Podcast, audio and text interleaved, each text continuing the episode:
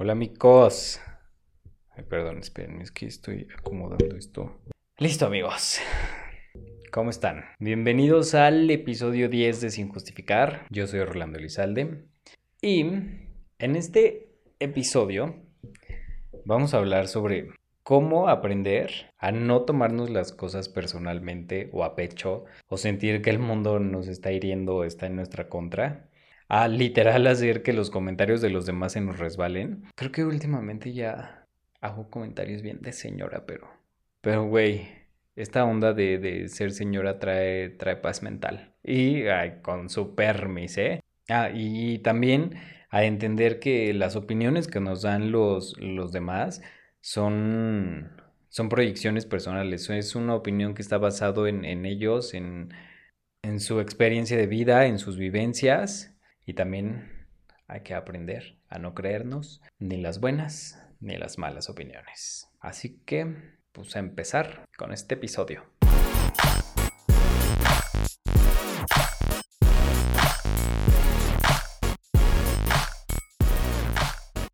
Quiero empezar por por qué a veces, bueno, la verdad es que antes yo casi siempre nos tomamos las cosas personalmente o por qué no nos damos cuenta que le permitimos a las personas que lo que nos dicen nos afecte. Y eso puede llegar hasta en un punto de entristecernos, enojarnos, decepcionarnos y muchas cosas más que acaben en nos. Y yo me acuerdo que la primera vez que supe de esto fue estando en, en sesión.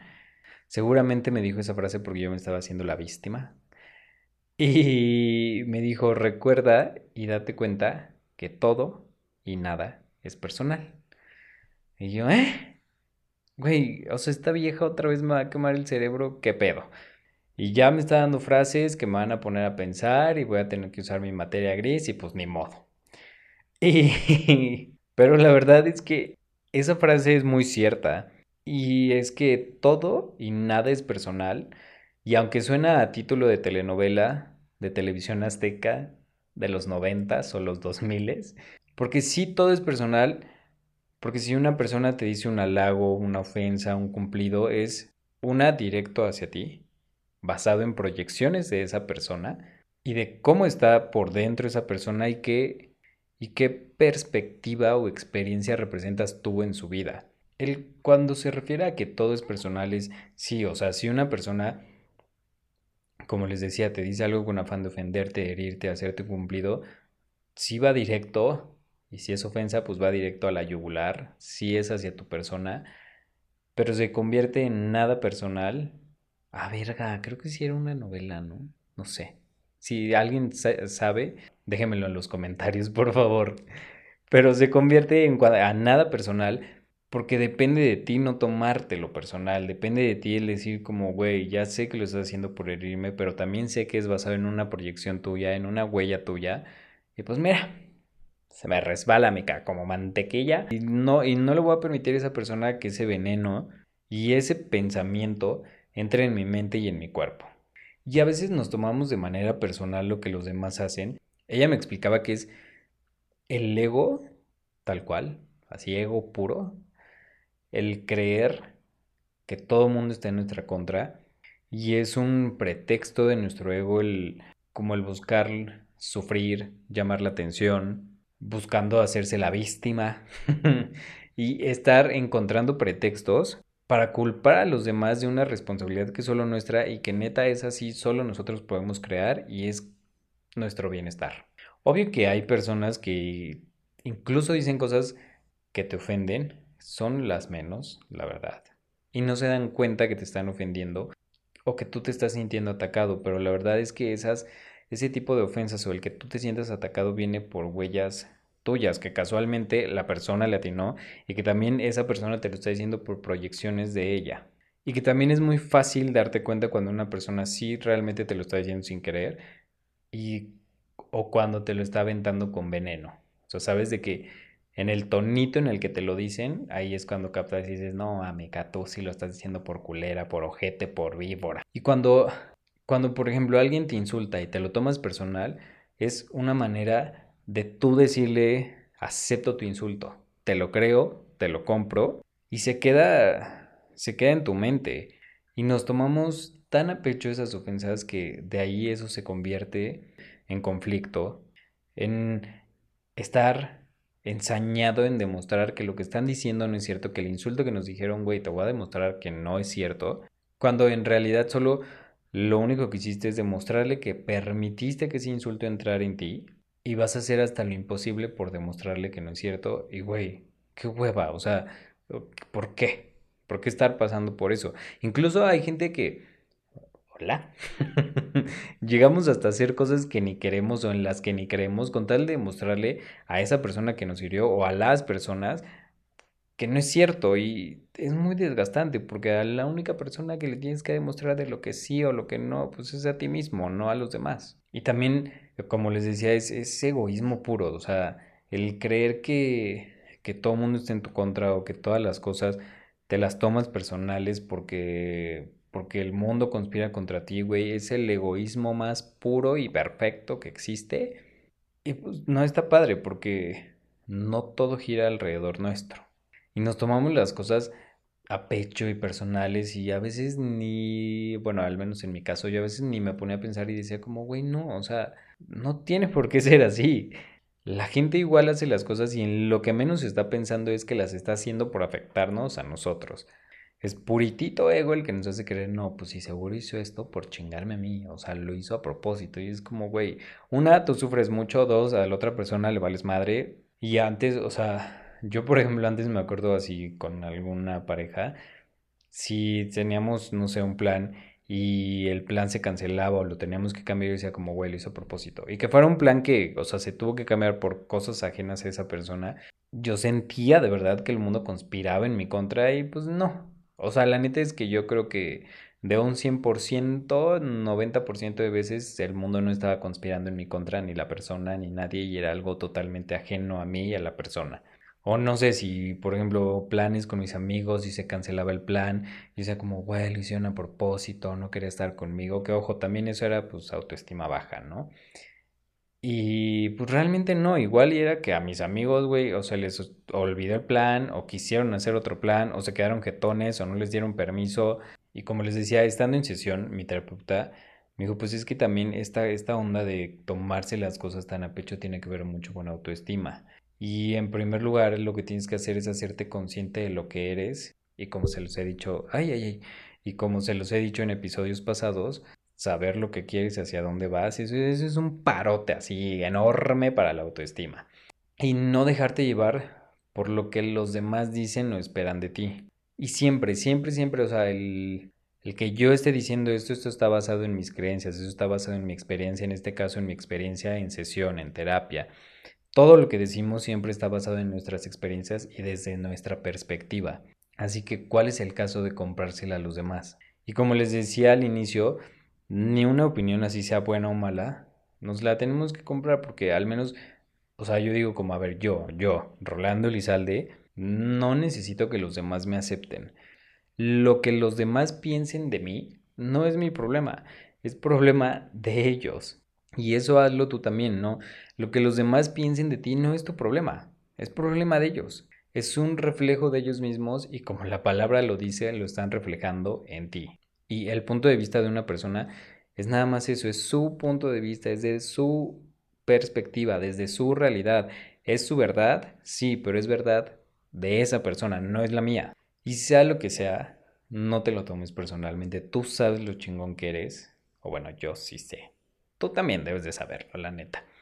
Incluso a veces las opiniones que te creas sobre ti mismo, sobre todo las negativas, si crees estar pecando también de soberbia, pues también no te las creas. No te tomes esos pensamientos personalmente. Recuerdo, por ejemplo, hace pues ya casi un año, va a ser en septiembre, fui a Bacalar, fui a un taller de herramientas espirituales y parte de, de ese taller y de esas herramientas y del aprendizaje que, teníamos. Que, paréntesis, si nunca han ido a Bacalar, tienen que ir, neta, es otro pedo del lugar. Yo, o sea, estoy enamorado de Bacalar. Y bueno, en esa parte del taller, que ya ese taller tendrá, tendrá su propio episodio, porque sí fue también un antes y un después, que la maestra Eres, que Eres es su nombre espiritual, cuando ya terminamos el taller y las herramientas y todo, nos dijo como, ah, pues vamos al hotel de un amigo, no sé qué, que güey, también ese hotel, qué pedo, Casa Lam en Bacalar, no mamen, hermoso, güey. Y pues ya fuimos y tenían acceso a la laguna. Nos dijo, ah, yo voy a platicar con mi amigo de unas cosas. Si quieren, ustedes váyanse a meter a la laguna. Y pues ahí vamos. Iba con una amiga, mi, mi bebé. Y ya nos metimos, pero pues, güey, a mí, o sea, la neta es que antes, no, ahora un poquito menos, creo. Eh, si siento algo en los pies estando en el agua, pues me da asco, me da. Si me pasan peces, no me gusta. Entonces, la laguna de Bacalar, la arenita está como babosa. Entonces encontré una piedrita y ahí planté mis patitas y de ahí ya no me moví.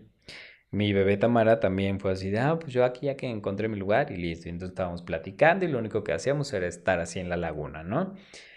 Y en eso llega Eres y nos dice como, güey, ¿qué pedo? O sea, ¿no van a nadar o qué? Y yo, pues, ¿qué estoy haciendo, estúpida? o sea, no pensé eso, pero pues, güey, estoy nadando, según yo. Y nos dijo así, bueno, ¿qué no saben nadar? Y yo, no, sí. O sea, ahí yo bueno, o sea, no, sí, claro, güey, yo nadaba cabrón, o sea, y en primaria estaba en competencias y en el gimnasio, mi cardio era nadar y Tamara también decía, güey, no, sí, o sea, yo estaba tomando clases antes de venirme para bacalar y entonces nos dijo, bueno, pues hay que nadar. Y yo, pero, o sea, ¿cómo? y puede, güey, nadar, nadar, vamos a nadar en la laguna. Y yo, ah, pues sí, pues sé nadar, hasta le enseña a mis primitos, ¿no? Pues vamos. Entonces ya empezamos a nadar. Para esto ese día estaba como nubladón, había aire, fuertecito, había como olas, no onda mar porque pues es una laguna, es agua dulce, pero sí se levantaba el agüite y entonces ya íbamos y nadábamos y nos platicaba y usan sus herramientas y sientan cómo se conectan, no sé qué. Y en eso pues ya yo me empecé a cansar, mi amiga Tamara también. Y Eres nos dijo como, bueno, yo voy a seguir nadando si quieren ustedes regresense, pero para esto yo ya me vi así de que, güey, estamos en medio de la laguna. Y nos dijo la profundidad de la laguna y yo, güey, está la verga, güey, no mames, como 50 o 70 metros de profundidad. Dije, güey, o sea, sí estoy bien hondo a la verga. Y también me daba mucha ansiedad el pensar, bueno, más bien el no saber qué hay abajo de mí, o sea, el ver en el agua que, que no veo nada más, el ansia que me da, daba, ya no sé. Entonces digo, pero pues ya regresense, yo voy a seguir nadando. Y ya, pues sí, Simón. Entonces ahí voy de regreso, ¿no? El nadador. La natación es mi cardio, el pro, el Rolando Phelps, ¿no? Entonces ya iba nadando de regreso, la neta, íbamos platicando Tamara y yo, la chingada, y fue como, güey, ya me estoy cansando, así que mejor hay que chingarle, ¿no? Yo me adelanté, mi bebé, perdóname, porque te abandoné bien gacho. y en eso me empezó a dar, pues yo creo, sí, un ataque de pánico de decir, güey, yo no veo que esté llegando a la orilla, me voy a ahogar, este pedo está bien profundo, no sé para qué me metí. O sea, ¿qué voy a hacer? Entonces me empecé a desesperar cabrón y seguía nadando y nadando y nadando hasta que hubo un punto en el que dije, güey, si me estoy ahogando, me voy a morir. O sea, ya valí madre, me voy a morir, me voy a morir, me voy a morir. Hasta que, pues no sé, la divinidad de la laguna de Bacalar y el universo fue de, bueno, a ver, sabes flotar, ¿no? Flota. Entonces ya me puse a flotar y en ese momento lo que pasaba por mi mente era como, a ver, güey, ¿sabes nadar? Sí. ¿No te vas a ahogar? No, no te vas a ahogar, no viniste a Bacalar a ahogarte, no mames. Entonces ya pues me concentré y dije como, güey, de esta madre nadie te va a sacar. Así que chingale. Para eso la verdad es que yo no sé si iba nadando tan rápido y Tamara iba atrás o no sé, yo no escuchaba nada. Entonces dije, bueno, a ver, concéntrate, nada y nada. O sea, vean, ahorita nada más de acordarme me empieza a temblar la mano porque, ay, no, estuvo horrible, horrible, horrible.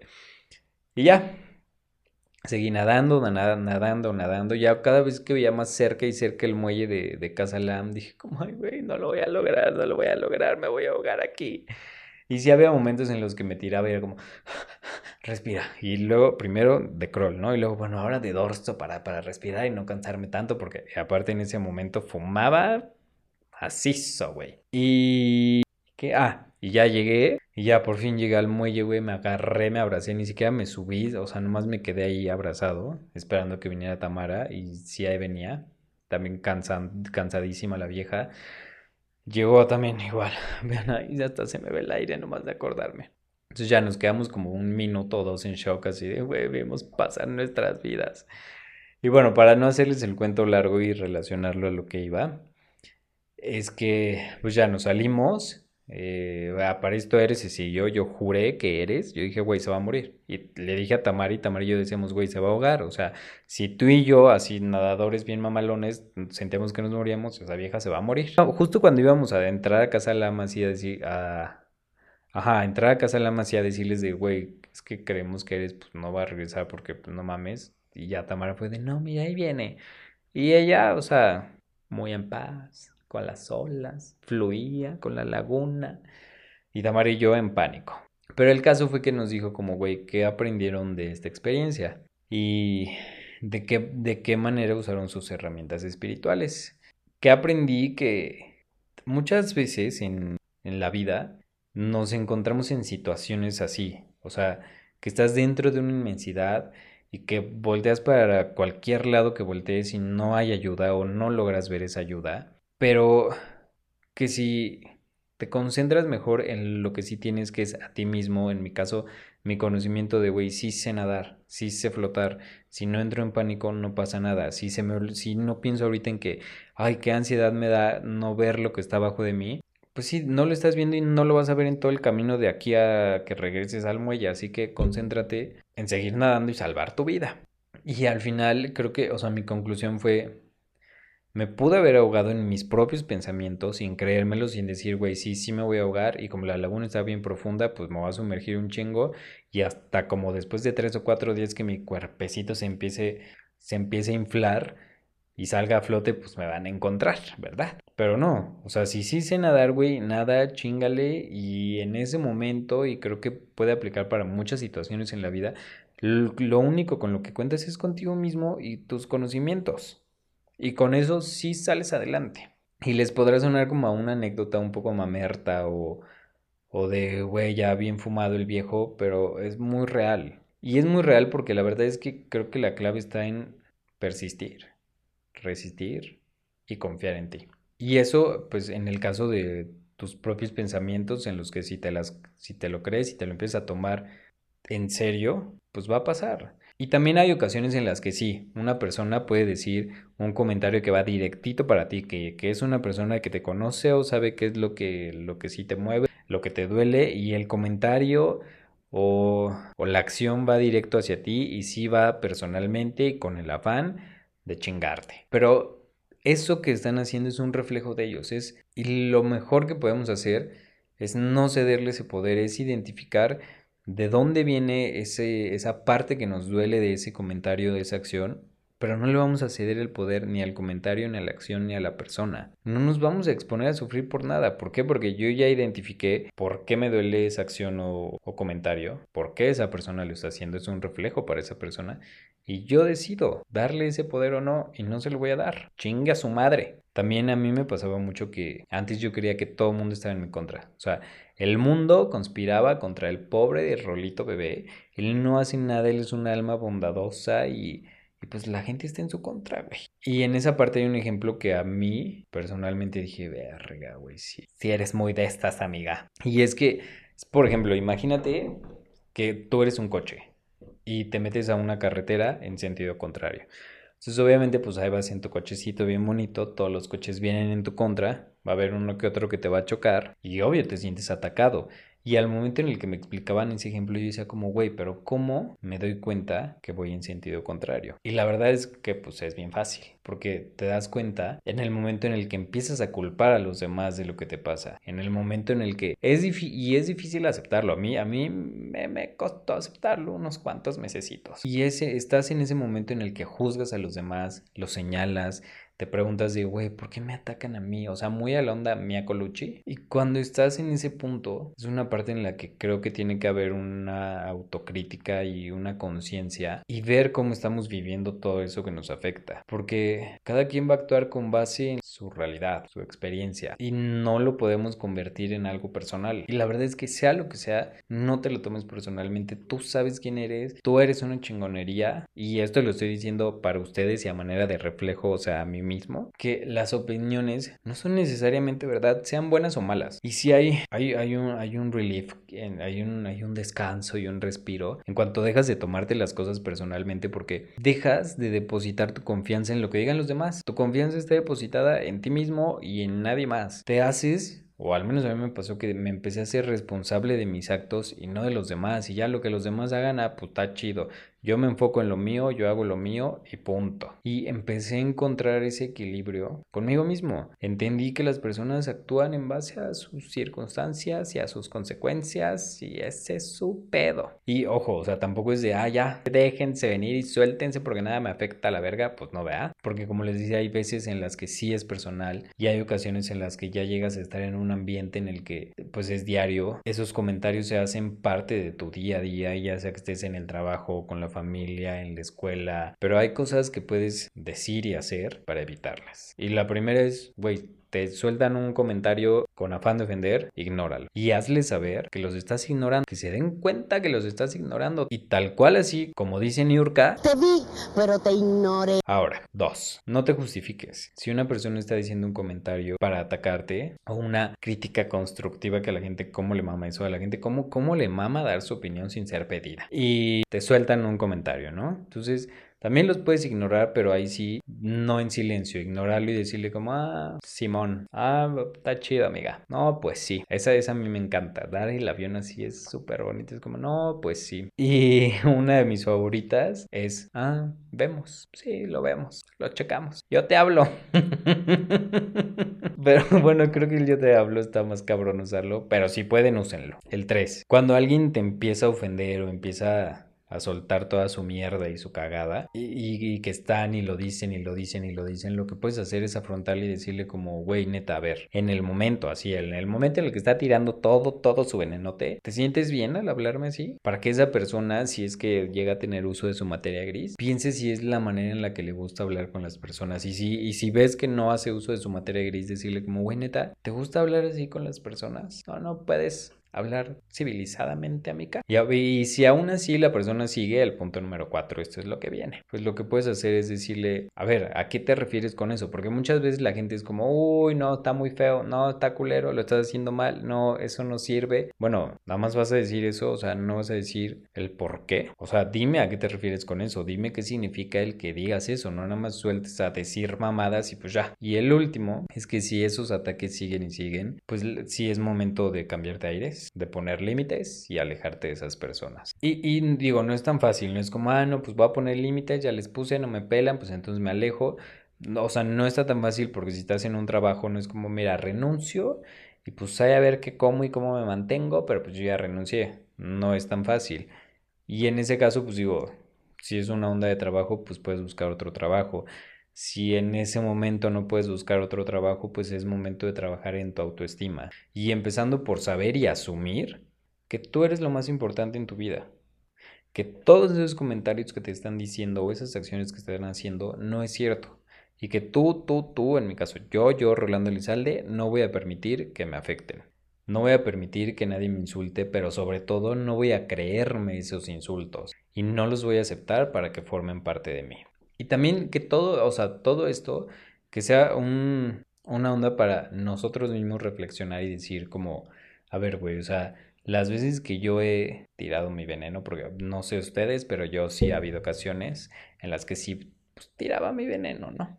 Creo que todos lo hemos hecho en algún momento, pero pues el punto de ser humanos, de tener cerebro, es ir avanzando e ir progresando e ir cambiando. Y lo que podemos hacer es pensar antes de actuar, o sea, ponernos en los zapatos de los otros y decir como, a ver, güey, o sea, si le digo esto, ¿de qué manera lo voy a afectar? O buscar la manera de decir las cosas. O quiero dar mi opinión, pero si mi intuición y mi cerebro me está diciendo, güey, pero si das tu opinión, esa persona puede que se ofenda, pues busca la manera de no ofenderlo busca la manera, si están en público, pues decirlo en privado.